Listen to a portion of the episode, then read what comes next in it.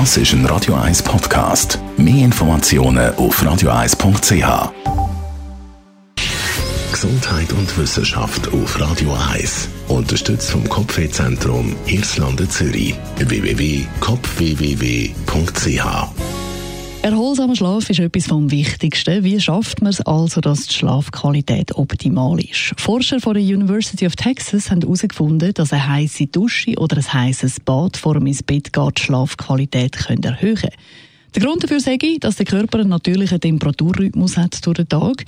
Das heisst, die Körpertemperatur die schwankt und verändert sich im Laufe des Tages. Und eins bis eineinhalb Stunden bevor man normalerweise ins Bett geht, sinkt die Körpertemperatur ein bisschen ab. Und da kann dann eben das warme Wasser dagegen heben. Damit man den optimalen Effekt hat vom warmen Duschen oder Baden, gibt es allerdings zwei Regeln, die man beachten sollte, laut den Forscher. Erstens, man sollte eben die eins bis zwei Stunden vor dem Schlafen warm duschen oder baden und nicht kurz vorher, sonst nützt das eben nicht so viel. Und zweitens, das Wasser sollte zwischen 40 und 42,5 Grad warm sein. Also da muss man mit dem Thermometer duschen. Nicht ganz optimal, aber dafür schlaft man nachher besser.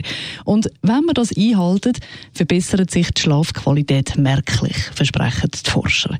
Und das sind doch wirklich gute Aussichten für die, die gerne baden oder duschen, vor allem wenn es eben warm ist.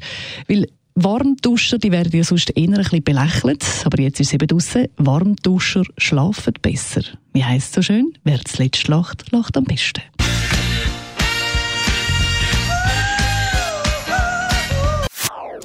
Das ist ein Radio 1 Podcast. Mehr Informationen auf radio1.ch.